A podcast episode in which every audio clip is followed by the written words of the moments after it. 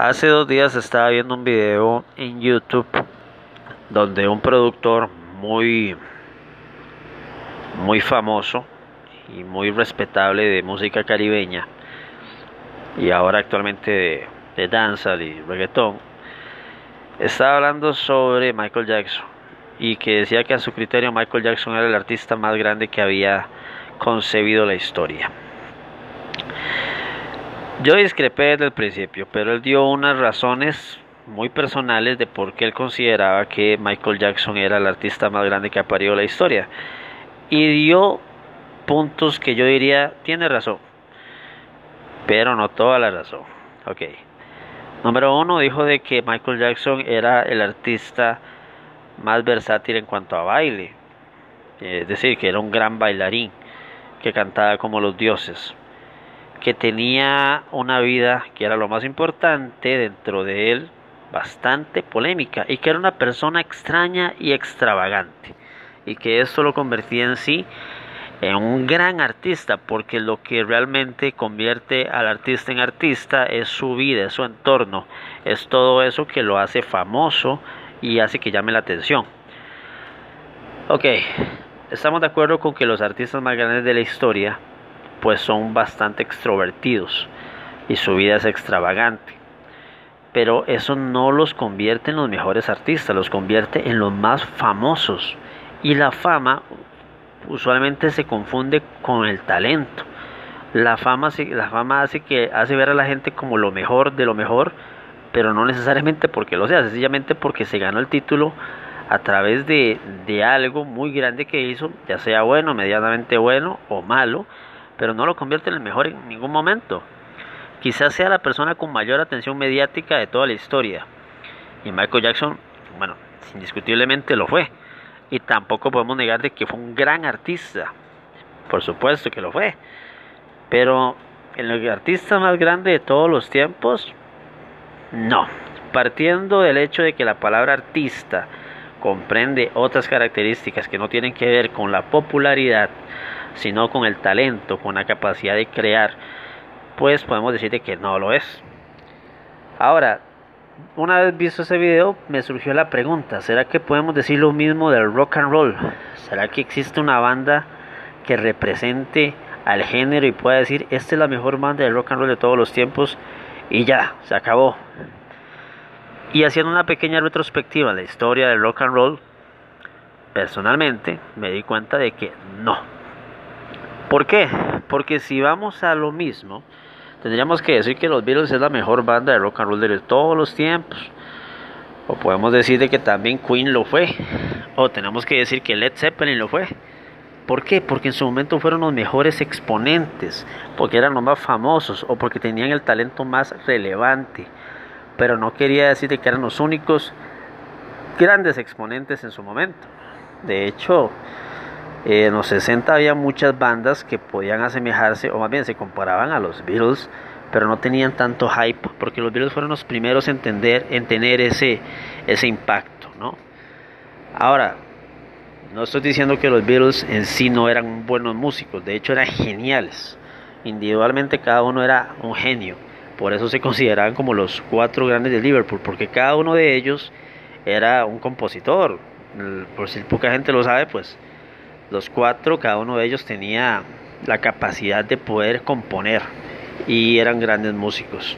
Entonces los cuatro juntos hacían una super banda. Pero aún así no los convierte en lo mejor de lo mejor. ¿Por qué no? Bueno, porque en su época habían otras bandas igualmente buenas, pero no tan famosas, que no tenían tanta atención por parte de las disqueras y de los productores y de los, bueno, de la atención de los medios.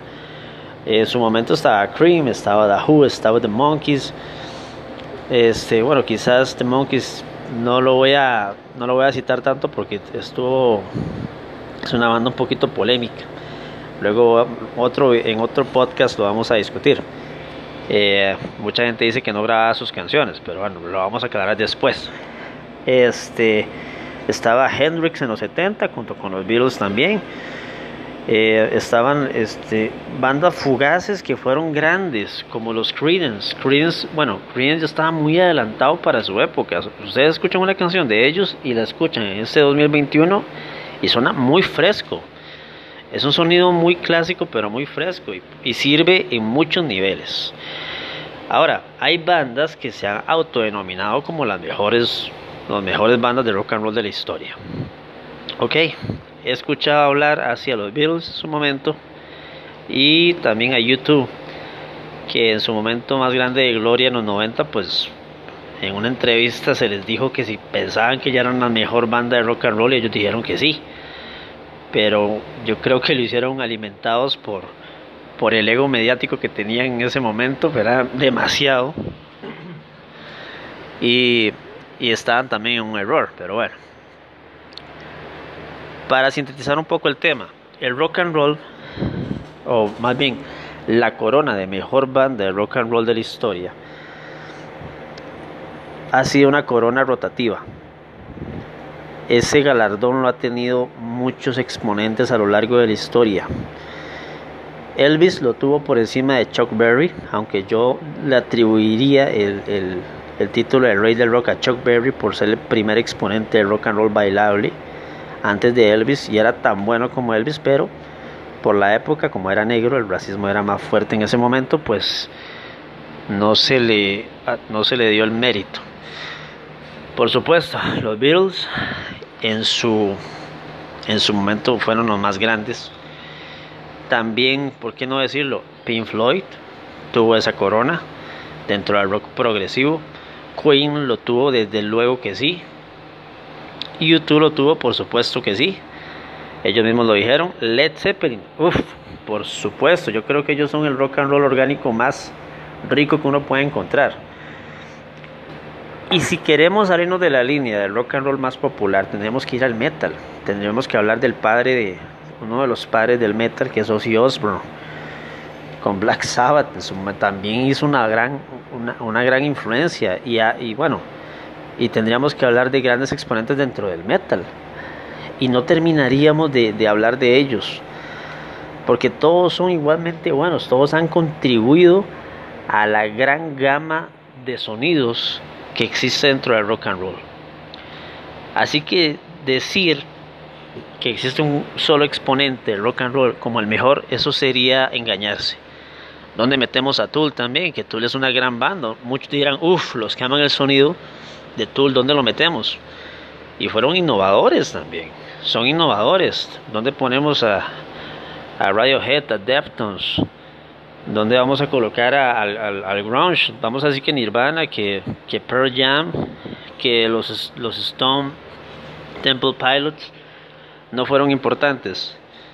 O sea, todos han tenido un pedazo de esa gloria. El rock and roll es como un, una, un gran compendio de, de grandezas que forman un solo cuerpo. Entonces definir a la mejor banda de rock and roll de la historia pues sería prácticamente imposible. Más bien yo creo que el rock and roll va a seguirse va a seguirse escribiendo a través de sus exponentes y no va a acabar no va a acabar en un mejor exponente, siempre van a haber grandes excelsos. Y bueno, hay que disfrutar el género, hay que disfrutar todo lo que tiene que darnos. Bueno, esa es mi reflexión de hoy mi reflexión como si fuera un consejo. bueno, señores, yo creo que hasta ahorita dejamos el tema, hasta allá, porque ya me extendí y quería ser breve. Saben que esos podcasts son bastante breves y bueno, tengo la intención de hacer programas más elaborados, pero quizás por cuestiones de tiempo ahorita no he podido. Sin embargo, todos los viernes vamos a tener un tema central y esto es importante, lo voy a aclarar en este podcast. Vamos a, voy a estar subiendo a lo largo de la semana dos o tres podcasts, pero siempre todos los viernes vamos a hablar de un tema protagónico, digamos, un tema importante, el tema más importante de la semana.